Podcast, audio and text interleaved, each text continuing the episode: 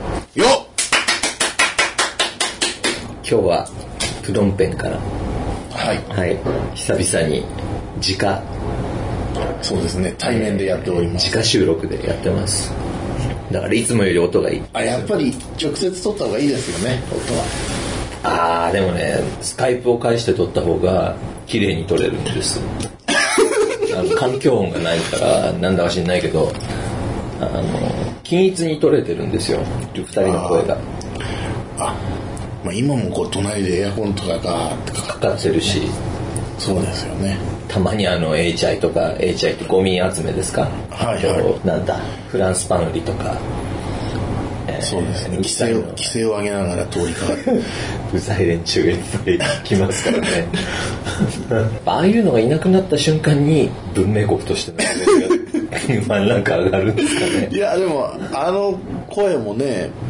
1日2日で出せるものではないと思いますからね。あれほら昔は声上げてたけど今エンドレステップじゃないですか朝の4時ぐらいに朝の4時ぐらいにパン工場の前に行くとあいつらが吹き込んでますよいや、怠慢ですよね。やっぱり。それ、一度そういう怠慢を覚えるとやっぱダメですよ。真剣味が足りないじゃないですか。やっぱりこっちは、全身全霊込めたパンを食べたいのに。 そうでもないですね。そうでもない。この前ベトナムに行ってきたんですがあはい。弾丸旅行ですよね。はいもう2泊3日かなごめんなさい3泊4日だでもじ実質自由時間2日間ぐらいのあの旅行だったんですけどフランスパンがカンボジアより全然軽いんですよスッカスカなのはあはそれぐらいですかねあ、よく膨れてる感じですか。えー、そうですねあれはだからバインミーにした時はスカスカカラカラの方が美味しいんで、あのベトナムで食ったやつの方があの美味しいんですけど私よく国境沿いの町行くんですよねベトナム よく行くんですかうんちょっと時期限定なんですけど一極集中で、あのー年にそのその時期っていうのはよく行くんですけどえやっぱあっちにいで食べるあのこっちでなんていうんですかあのノンパンパテですかーあのバインミーですね、はい、ワインにやっぱ美味しい気がしますなんかあのわけのわかんないペーストとか入れるじゃないですかこっちであ向こうも入れますよそのペーストがうまい気がしますあこっちのより向こううんあとなんかほら大根ナマスみたいなのが入ってないでしょ向こうだとああなあれはだからあれは私嫌いな人なんですよ私は別にどっちでもいいんですけどあああれが嫌いなのであっちの方がいいですねあときゅうりの酢漬けとか入れますよねカンボジアはなんかやぼったいんですよねうんそうですねはっきり言うとねなんかだって、ね、味もね向こうのがね胡椒が効いててあのパンチがあうるまいですよねこっちはなんだか優しい味が、あのどこどこにどれが入ってんですかみたいな味なんですよねそうそうそうあなんかやっぱ違うんでしょうね味覚が若干違うんでしょうねそうですねそれぐらいから食ったの3泊4日 してそれだけえいくらなんですかカンボジアでカン今ボジアで今、多分高いところは1万リエルはすると思います。高いって、そ本当にの、あの、お腹壊さないお店は。私初めてあれを買ったのがあ1996年でしたけど1000リエルでしたいや、だかだけど水は500リエルだったんです当時だからら、水は一緒なんですね。水はほとんど値上がってないのにあのパンはすごい5倍ぐらいに値上がってるというどうでもいいんです話なんですけどねああ、まあでも給料も上がってますもんね。その時はキャピトールでチャーハン食べると2000リエルかな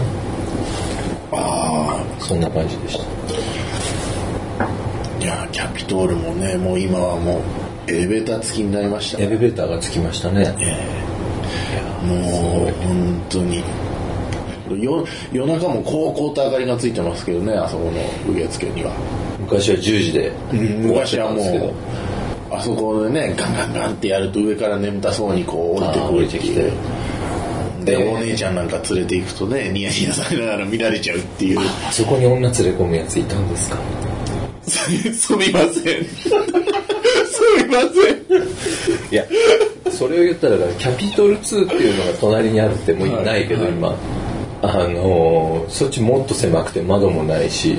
便所ぐらいの広 さ。そこに女連れ込んでるやついましたからね。キャピトールのあの前の自転車屋とか、あの通りがまだ面影を残している感じですよね。ドラゴンゲストハウスとかね。ああそこの方がだから、今はもうキャピよりも格式高くなったんじゃないですかド。ラゴンゲストハウスですかドラゴンゲストハウスでタブレットがおかしくなったから見てくれっていうおっさんの話は過去もしたと思いますけど日本人かもしくは日系のあっちの方かもしれないけど。あのタブレットのケースにマジックで X.com とかいろいろその色サイトのその手書きのメモ URL の初めてにして手書きで書いてるあ人の X まで入れたらね、もう今あのタブレットが優秀だから、X まで入れたらその先出てくるんですけど来 ね、るのに。わざわざ、わざわざ URL 機械とかなくても。その、そのもう書き込みだらけのタブレットを渡して、親父どうしたんだろうな。今もさまよったんですかね、ドラゴンゲストハウスのあたりで。なんかソーラー懐中電灯を売ってたんですよ。もう、いくらなんでももう売れないだろうと思うようなものを。でもあいつ何者だったんだろう、あいつ。で、差しで会いたくてしょうがなかったんですよ。だけど連絡先がさっぱりわかんなくて、ドラゴンゲストハウスに何回も行って、で、ようやく電話番号をゲットして、電話をして、会います、会えませんかって言ったら、遊びに行ってもいいですかって言ったら、ええよって言われて、じゃあどこに僕行けばいいですかえーと、あっこの、あっこの、あっこの、あっこの、わかわかどこだ、どこですかそ れ。一応20回ぐらいはここに、そこにわかる。結局会えなくてもう多分いないんじゃないかななんかね20 20歳過ぎぐらいのもう親父は70歳ぐらいですけどねタンクトップであのーもうあれですよヒップホップのなんかもうなななんつったらいいのかなギャングみたいな格好ですよねあでえーす二十歳ぐらい二十歳そこそこのすっごいふてくされた女連れててあ。あ、バイの方で、バイタの方で。バイタじゃないんですよあえの内縁内縁のああ、ああ、じゃあちょっと意見の食い違いがあるかもわからないタイプ。いやもうもうコミュニケーション全くその多分あの何ですかコミュニケーション交わせないんじゃないですかああ、じゃあ、言葉わかんないからお互いに思ってることは全然違うかもわからテない。レパシーで会話するみたあいな目目とテレパシーであマンコ舐めさせてくれへんねバって 本人が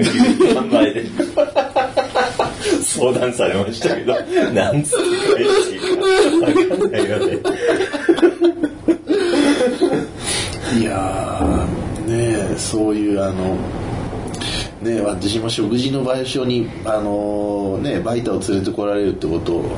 一度や二度じゃないですよ。ああよくありますよくありますよね。だけど、あの、十中八九不機嫌なんですよね。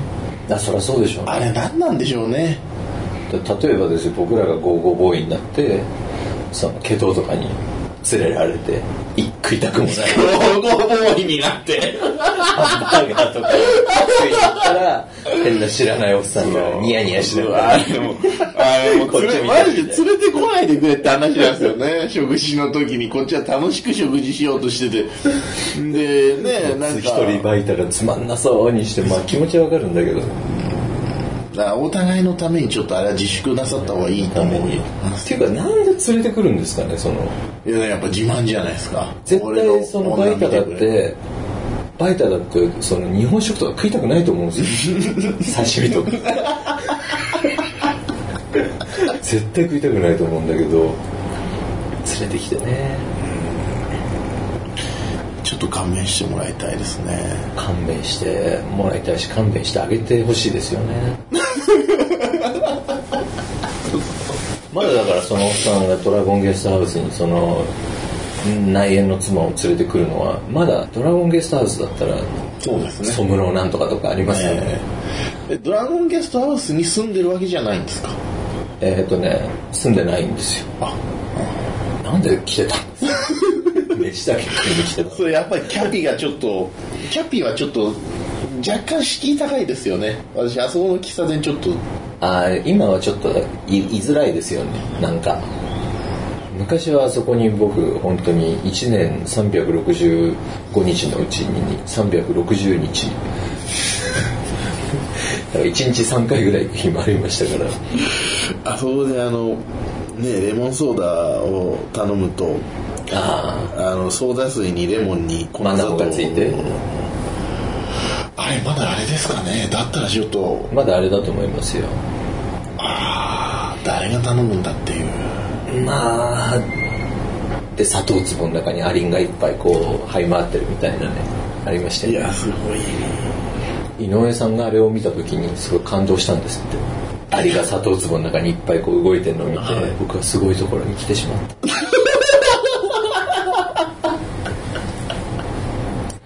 そんなことで驚いてた人がもうそうです数年後にはみたいなもう数年後にはもう倍高く買った総合商社は気づいて倍だから家だって住ん住んでバス会社までやっちゃういや本当によくやりましたからよくやねってたそんな井上さんももうすぐ3回忌ですから早い時が経つのが3回早目いですよですよねそうもうすぐ出る「シックスサマナ」の次の号で岡本先生の追悼号ということなんですがああはいはいはいまあもうほとんどね死んでから結構経つんで伏せることもないんですけどまあまあなんで死んだかとかはちょっとあまりひ人聞きのいい話じゃないのでもうちょっと皆さんに報告するのは待っていただくとして今回骨がちょっと手に入らなかったんでそれあのお遺骨ですよね遺骨井上さんみたいに遺骨が手に入ったらそのまた銅像とか作りたかったんですけど骨が手に入らなかったんであれ井上さんの遺骨ってあのコンクリの中に入ってるんですかあれ、えーっといや入ってないですコンクあリれのは前ね無に垢のコンクリートですかそうですそうですあーコンクリの前に骨壺があってその中に入ってますよちょっと初って骨を中に入れたいですねあ僕それやりたかったんですけど忘れちゃって忘れちゃう、まあ、忘れちゃうこともありますよね忘れちゃうこともありますよええそうですよねそう入れとけばよかったな であの岡本先生の場合は今石碑をね、石碑はい、石碑を作ろうと思いまして記念碑をああいやもう業績をたたえてですよね、生前の今あのカンボジアにお詳しい方にああはいはいお願いしてまあ本当に葬儀を仕切らせたら右に出るものはいない葬儀もしきれるし銅像も作れるし石碑も作れるってもういうなんなんもうなんかね本当冠婚葬祭全部いれいけんじゃないかと葬儀がいけたらもうね冠の方はいけますよだからこれから冠の方プノンペンで祀ってほしい人はねそうですねわ我々に手数料いただければええ銅像でも何でも石碑でもなんならダブルで 銅像と石そ碑うでですもあの戒名もつけることはできますもんね永代供養もできますし、えー供養もはい、なんならそうですね4500万もらえたらあの公園作ったありそうですねから、自分のもし公園を作りたいっていう方はねそうですね、公園なんかちょろいですね東屋も作りますよ公園にもちろん皆さんがお休みになれるようにそうですねなんなら入場料取ってなんか池があるとことかで公園作ったらまあボートで遊んだりもできますしそうですねプノンペンからだいたいそう30キロぐらい離れたらそこそこ安いんじゃないですかまだその辺はちょっと我々のシックスサマラの方でトータルサポートの方でトータルサポートできますから、えそうえ今ね日本で死んでもお金がかかりますからそれだったらもう坊主毎年命日には獅子舞呼んでこう火を吹くやつとかもいますねすよねねお祭りみたいにもうなんか戒名代とかもねじゃんじゃん日本の坊主 にじゃんつってねあのとてもじゃないけど大変ですからねあそうそうそうそうあのキテレスさんはねお寺の関係者だからよくご存知だと思いますけど毎年毎年ちょこちょこ金かかりますよねこっちであのねフェアトレードな価格でやった方がいいですよ日本でやったらアンアンフェアトレードになっちゃうわけですからブラックボックスの中に入ってるような値段ですよ まあいろいろ安いとこから高いとこからあるみたいですけどねそう日本で安いとこでやるんだったら絶対こっちでもあのもう税を尽くした松コースでやった方がいいんじゃないですかもうなんならあの葬儀が終わった後のねあのなんていうんですか精進落としっていうんですかいわゆる、あれだってもう豪勢にいけますからねこっちでやればもうなんだったら牛だの豚だの丸焼きでやっちゃいますからねこっちはそうですもしご希望があればなんかこう処女の血だけ集めてそれをこう中に入って引っ掛けるとか所長の所長のね所長が所長が来た時のその血だけを集めてかけるとかぶっかけるとか もう父くらつね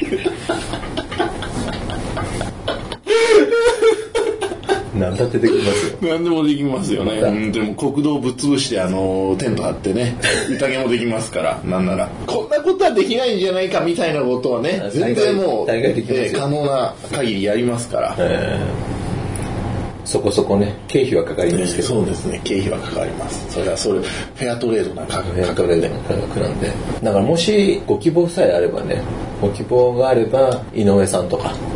岡本さんとかああ一緒に将来的には DJ とかあのもう私もいいです よ誰かこう関係者が亡くなるたびにそのお客様のね周りに一個一個こうオブジェを作って、そうですねはい、彫刻の森みたいな感じで本当にあのお寺さんがね非常に理解のあるお寺さんで助かってますああそうそうそうそうほぼ何でも OK みたいな感じですよねほぼ やばい相当徳を積んできたなっていう感じの方で普通日本で、ね井上さんの、 あのね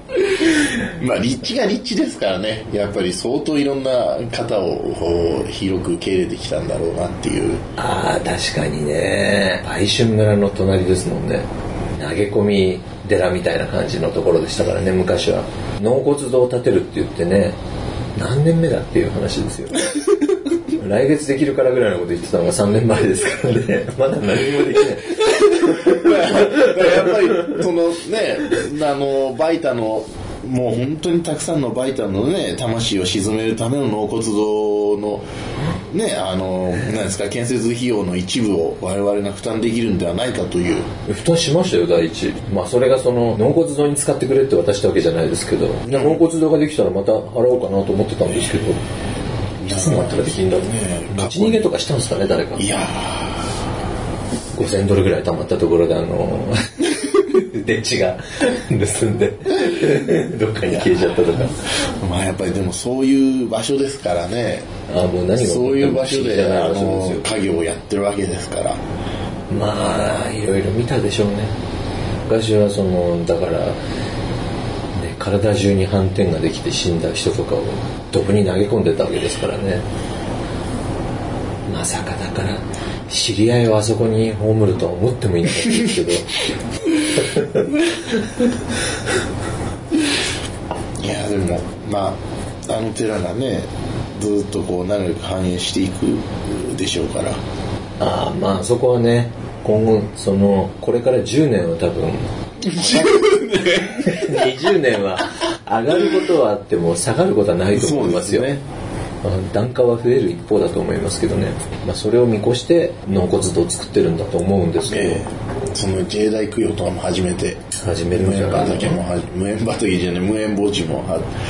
始めて今だから井上さんのその像の周りに他の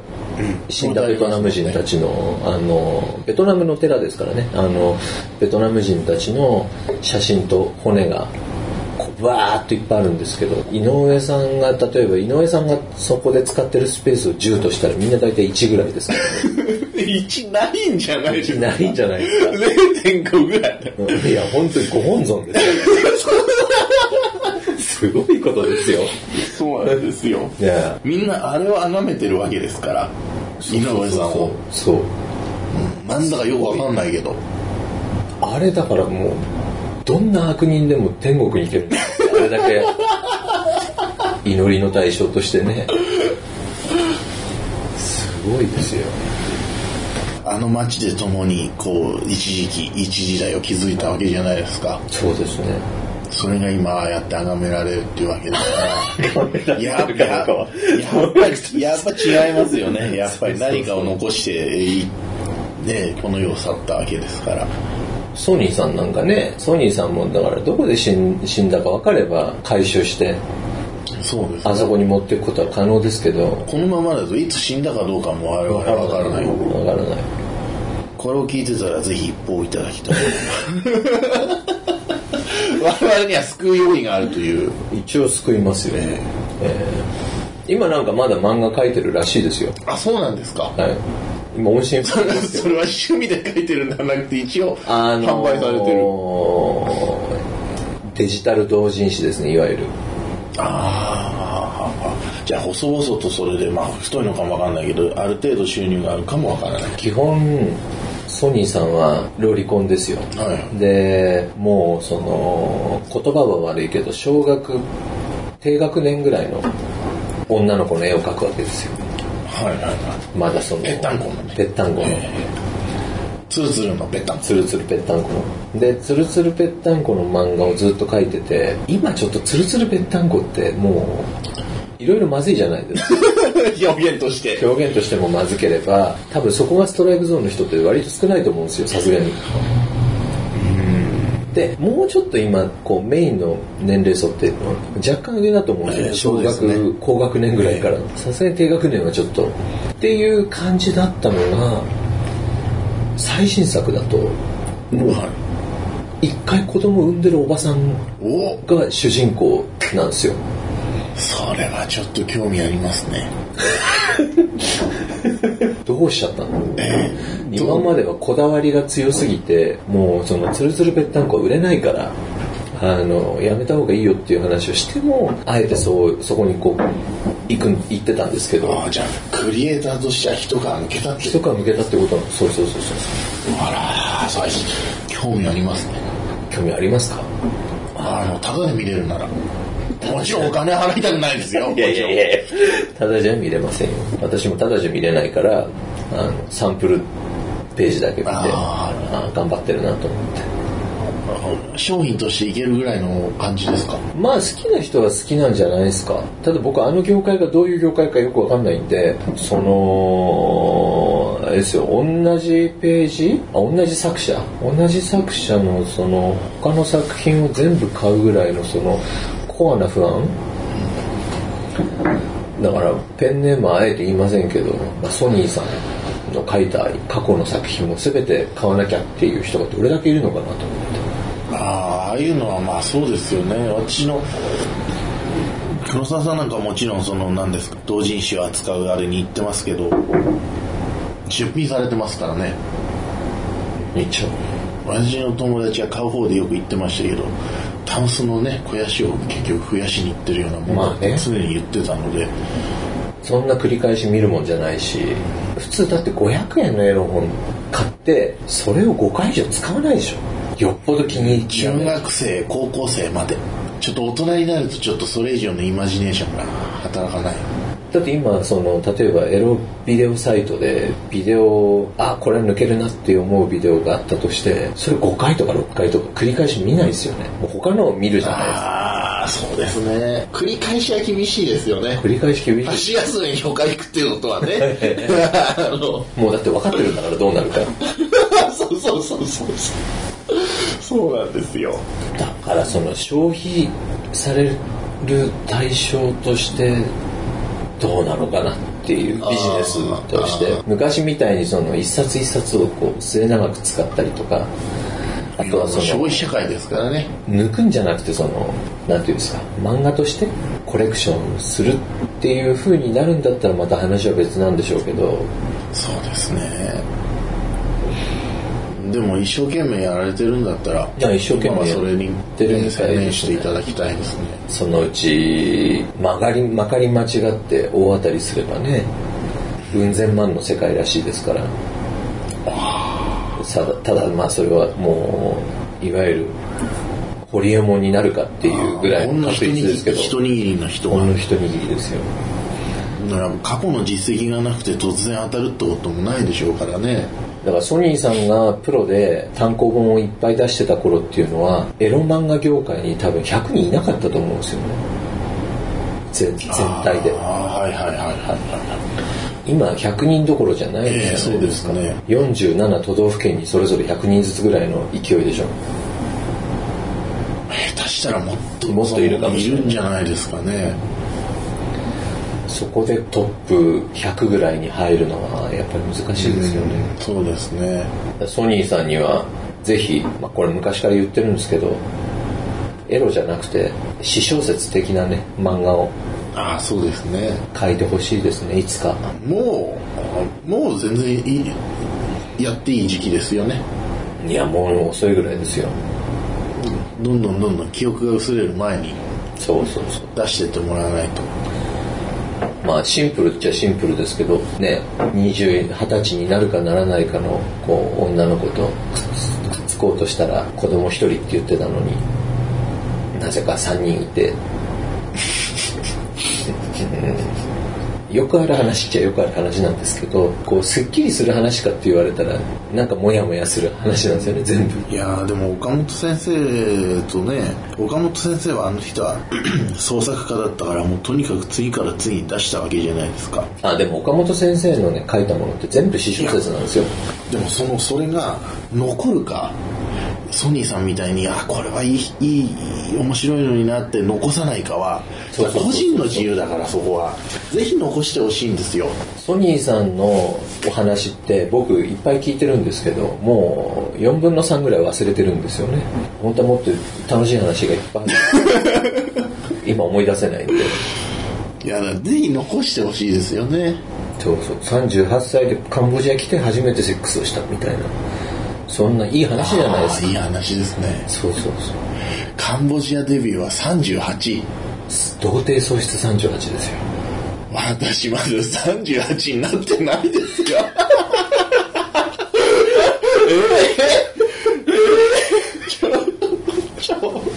えー、もうまだまだ全然私なんかもう本当にまだ生まれてないですよだから日本でエロ漫画描いた時って童貞だったんですよ彼はいやだから才能じゃないですかいやだからイマジネーションのなせる技ですよだから本でしか見たことないこれをここに入れて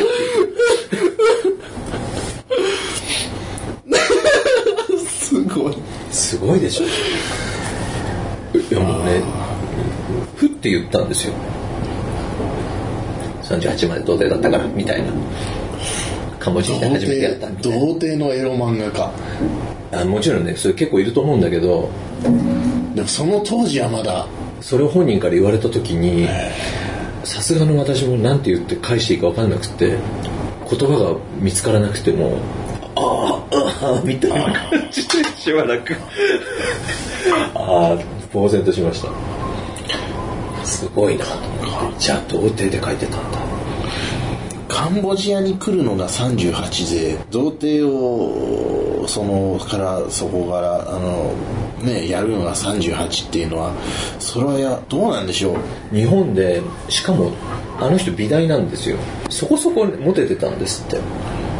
でなんか有名ななんとか悪くないですよ悪くない今だって全然あのちゃんとした格好してたら全そ然ういそけうますあのちゃんとした格好したらあの下手したらかっこいいんですけどなんとか先生のアシスタントに入ってきた時にアシスタント仲間の女の子がいて徹夜明けで布団に入ったら仕事場のねその女の子も入ってきて手満をしたりとかしたらしいんですっておでもーそこでいい本話いい話本番はさすがにできないからそうできないんだったら別の日にやればいいじゃないですか、えこーう呼び出したりとか、えーそういうのはしなかったのっつったら面倒くさいみたいなそうですかなんかやる気しないみたいな。ほら、ツルペタじゃないから。ああそういうことなんですか売れかけた果物にはあまり興味がない。ああいやだからそこなんでしょうねそそこなんだよのそこがだからあのそっちに行っちゃってる人ってそういうことなんですよねそうそうそうそう。だから全然十分、あの、そこで普通にやってれば、普通の人生だったと思いますよ、ええ彼はいこんなとこ来ないで。こんなとこって言ったらあれです。いや、まあでも、こんなとこですよ。こんなとこですよ。全然だから、本当に、ね、美大行ったんなら、まあ、図工の先生とか、美術の先生とか、え適当にやって、あの、まあ、そこそこ幸せな家庭を築いてたかもしれないのに、つるぺたしかダメだから、38まで悶々として、で、ここに来て、で、初めてやった多分女に、もう、魂奪われちゃったんじゃないですか。初めてやった女はでも、つるべたじゃないですよね、多分ね。つるぺたに近かった。ああの、つまり、年は全然その子供じゃないんだけど、あの、ほら、いるじゃないですか、ここってほら。あ。ああ、栄養栄悪養くて失調児みたいなやつですか。そうそうそうはいそうはいはいはいはいはい。あまた、またその当時ですから結構いたでしょうからだねと。思いますよ。ああ、ああ、そういうこと。井上さん現役の頃ですから。ああ、そういうことですか。 20, 20年ぐらい前の話ですからね、だって、それ。初めては村ですか初めてがどこだかは、あ、初めてはシアヌークビル です。ただ、その女がシアヌークビルにシアヌ行ーっクビてル、シアヌークビル行ってやった女が、その女がシアヌークビルからこっちに来てやったのかどうか知らないけど、シアヌークビルの女なんですよ、その最初にやったのは。えだって先先先日ってもう何年も前だけどもあの時に会った時も女のはシアヌークビルから来てたということでだからやっぱりその最初の女の残像を追い求めてるんじゃないですか。で、かわいそうなことに彼はツンツンした、こう、わがままな女に、こう、虐げられるのが好きなんですよね。 そういう性癖なんですよ。だから、いやもう損損する一方ですよねもう、やり、やられたい放題じゃないですか。それはじゃああれですねさあそうかずーっとそういうことですもんねだからこの間この間ってもうその 3, 3年も4年も前に聞いた時もそういう人でしたもんね相手だかはらずっとそういう女ですよ。喧嘩した方が楽しいじゃない。って言ってましたよ。違う楽しさもあると思いますけどね喧嘩しないことによる賑やかでいいよと。賑やかでいいけどさ、だけど、金がどんどんなくなっていくわけじゃないですか。喧嘩を賑やかっていう喧嘩の原因ってもうだから金よこせしかないですからね。えーそうですよねあればあれだけ持ってるような感じのお姉ちゃんですからねあだから、これを聞いてる皆さんが、こう想像するアジアの貧しい子は、無邪気で、順調で、みたいなのは、いや底なしですよあいつらは僕らもそれそういうことを思ってた時期がなないといえば嘘になりますけどあの実際来てみるとよくわかりますけど底なしの欲望の持ち主もうだから教育がないってそういうことですか節操がね全くないんですよもうあのー、衣食足りてる説を知るっていう言葉がありますけどいや本当にその通り本当にその通りだ本から当どのレストラン行ったって一番高いもん持ってこいみたいなそういうやつらですから衣食足りなきゃ礼節はないんですよそうなんですよ世界中の宝石を一人で身につけてるのかっていうババアいますもんね時々金持ちになったらここまで下品になるのかっていうババアがよくいますけどあれは運よくそういう下品な女が小金を持って、そうです満たされてるんですよ彼女的にはそ彼の女満たたちされてもう全身ねキラッキラのいやでも分かんないですよねでもその人たちの気持ちはたまたまそこに住んでたらあなたの住んでるところのその布団の下の土地を1億円で買いたいんですっていう人現れたら「えー、マジっすか?」っつって売って何もしてないのに1億円入ったよっつって隣のところにまた布団敷いて寝てまた次の日「あなたの土地1億円で買いたいんですよ」「えー、マジっすか?」っつってまた隣の土地へ移ってまた次の日もう1億円でっていう話が続いたらそりゃあ9999万円は使っちゃいますよねああまあそういうことですよねそういうことわかってますからが実際起きてる街だからそうそうそうそうだから昨日まであの二足三本の土地が50万ドルとかで売れちゃうわけですよ、そう私が知ってるやつがついこの前まで親の入院費がない入院費がないってもう金策してたようなやつ、はいは300万ドル手に入 った3億円ですよいや夢を使いましたねでそんな話がゴロゴロしてるんでちょぼちょぼちょぼちょぼ貯めていくのとか青らしくなるのは分かりますわ、それはなんか昔話であのね突然なんか庭を掘ったらそこから亀が出てきて亀の中から大判小判がザックザックってザック実際ある話ですからねこの国はそこら中にありますよ僕の周りですらいっぱいあり ますほんといやだから本当もう300ドルとかで月給がね400ドルとかで雇われてるのバカらしくなる気持ちもわかりますよわかりますよ。この前まで、ついこの前まで、あほら、こうやって来るわけですよ。チュバチュバして。これ自動音声じゃないですかこれ自動音声です。ああもうほんと本気度が足りないですよねもう喉から血を出すぐらいやってほしいですけどね何ヶ月前まで、売春宿でウェイターやってた日本人が、そこまででもすごいけど、で、一文なしになって、僕がお金貸して、そいつが数年後には1500万円の 車に乗ったんですボディーガードがいたんです。 むちゃくちゃですよ、だから。いや本当にそうですよねだからだからそのソニーさんだってあさって金持ちにいやわかんないですよ全然不思議じゃない全然驚かないですよああうまくやりやがったなっていうぐらいのその代わり昨日までまあね日本からあの数千万持ってきても来週ケツの毛まで抜かれちゃったみたいな話も本当にいや本当にたくさんあるんでねそこはだからね自分がどういうふうな立ち回りをするかだからそこはねうん全部が自己責任ですからそのうちあのステーキ屋さんの話とかもしていただける時代が来るといいいやーステーキ屋さんの話はあのー、盆の頃には喋りたいですよ ね盆の頃にはいい話があるんでいい話があるんでね盆今は盆の過ぎても彼岸の頃にはぜひ行きたいですよ ね今はちょっとそれまでに肩がつくかなと、はいまだ現在進行形で住んでる方なんで ちゃんと住んでる人はちょっとまずいんで本人はもうあのもうねいよいよ終わりに近づいて最終章に入ってることに気がついてるわけですし、ええもうここ4ヶ月ぐらいは最終章を演じてますからエピローグをだから いつまでその体力が続くかなといや、なかなかドラマチックでしたよ。いろんな話聞いたけど、その中でも。あのこうやって人っていうのは身を持ち崩していくんだというあと、本当にその泥棒村とかそういうのが存在するんだっていうのが。そうですねねええそうもうそう泥棒村っていうんだからそれぐらいだったら全然いいけどまあまああのーまあ話とかなんだから泥棒あのすごい簡単に言うと泥棒村から嫁をもらった人のあの転落期ですよね泥棒村の出身っていうのは知らなかったんですよね、もちろんね。いや本人は知っえ、知らないでしょ。知らないしその泥棒村にいてそういう関係になってるということも知らなかったんです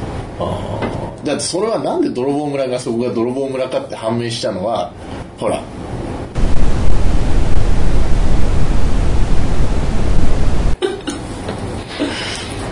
まあ、久々にね、プノンペンの話しましたね。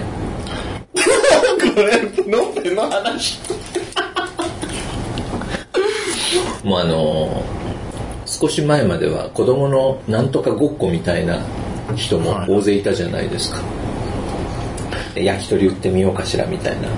そんな感じのああそうそうだけどほらあれですよだからああいう屋台とか、ええあのタクシーの運転手も含めてタクシーの利用運者転手なんかそこなくなっちゃいましたよね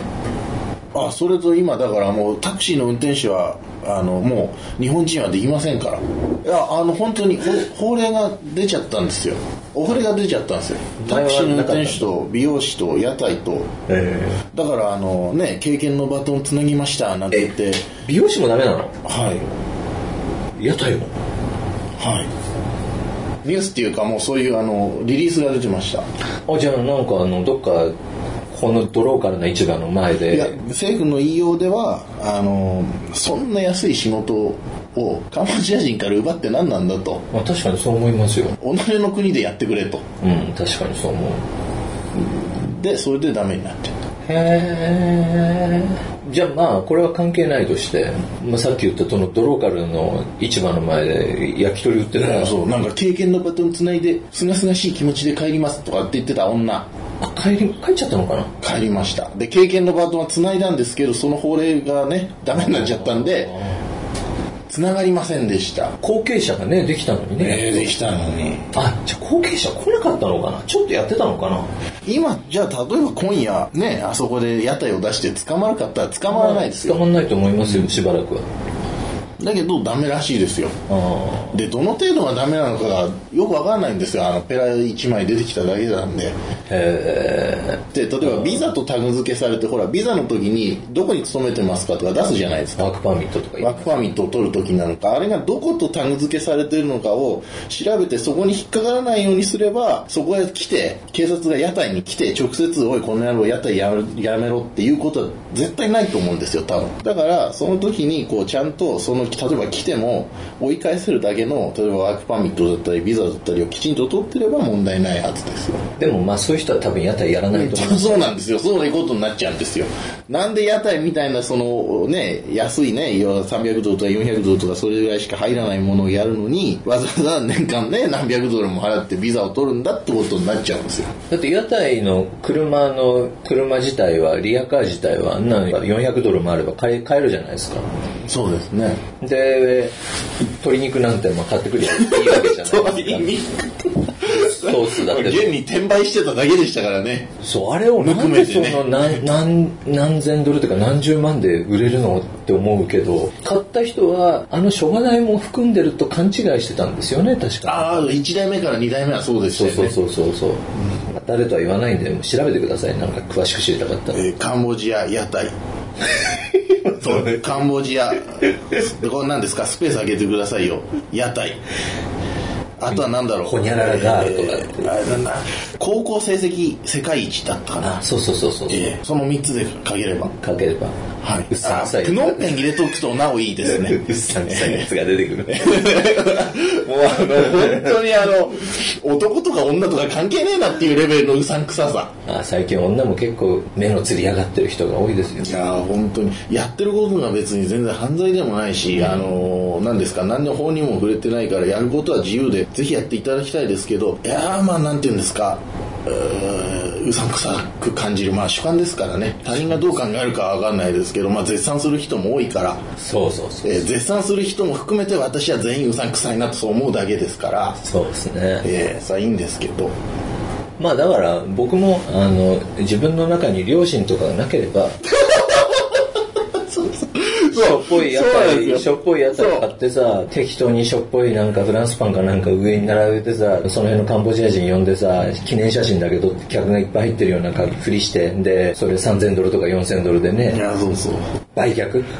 そう、そうだよね。本当にね、でもなんか、私毎日頑張ってます、苦労してます、これだけ努力してます、アピールがね、まあすごいですけど、それもその雨季の雨季の直前に売却するのがミソ ですよねあのー本当にね、やっぱり見せ方なんですよね。あの、ソニーさんの話じゃないですけど、やっぱ見せ方じゃないですか。そうですよやっぱりあの、どうやって自分がクリエイティブなね、仕事をしてるかという、どうやって自分に価値をつけていくかってことだから、それで言ったら、だから結構うまくやった感じですよね。 まあうまくいったって言ったってまあ儲けてすすすまあ何何十万でしょ引き換えに何を失ったかっつったら多分とてつもなく大きな無理をしたと思う思うんで すよ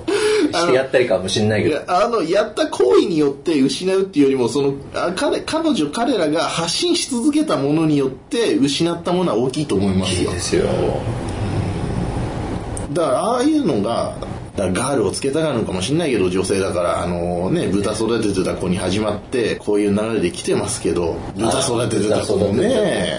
豚育ててた子はねまだ僕ねそんなに反いやあれはあの操り人形感強かったですから操り人形感強かったんでうさんくささはそんな感じないんですけど操ってた 方に屋台やってた人たちに関してはあれをやってた方のイベントが日本であああってはいはいはそれをうちの関係者がこっそり見に行って、はい余ってた録音までして それを全部聞かせてくれたんでここいつらむちゃくちゃだなと思ったんですよねその場であのバトンタッチみたいなことしたんですよね確かそうそうそうなんか数千億円の取引ぐらいの感じでやってまし たよでいやだからね本当にカンボジアって言ったら昔は貧しい国でさそれがだんだんだんだんもうああカンボジアまたあの怪しいなんかのいやいやみたいな感じになな,、ね、なってきましたからねいやーなだから金を集めるのはいいんですけど問題は金をその投げ込んでる方の人ですよね例えば人がまああと あんなの分かる分かるじゃないですかちょっと調べればもう別に自動賠償なんかないんだからもうほとんどいや本当にほとんどっていうかもうないですよ多分今もう自動買収をしてたらあんな しなんかがね何のあの逮捕する力もない何の法的拘束力もない人たちじゃなくて警察がガチになって捕まえに来る実際ないと思いますよ謹慎送還とかそういうドロドロしたのは知らないけどああ身内のやり取りあるかもわかんないですねわかんないけど僕金取ってそのお店でその子供売ってるなんていうのはありえないですよそれがいかにももうそこら中で行われてるようなことあああのーねなんとかガールもそうだよだからなんで女はガールをつけたらのか知らないですけど うまいこと言ってこの金がこう使われるんですよこれだからこういう人たちは救われるんですよっていうことにお金を出しているんだったらそれはお気の毒ですよそいつをそいつを入り口にして誰かがどうなってる誰かがいい生活になってるとかっていうふうに考えてるんだとしたらそれはもう大きな間違いまあねあんまりあのあれですよ悪く言う とそうですね大半の人たちは一生懸命頑張ってます からごく一部ですよこれは犯罪者と共存共栄のね関係を築き上げている今日わかんないけど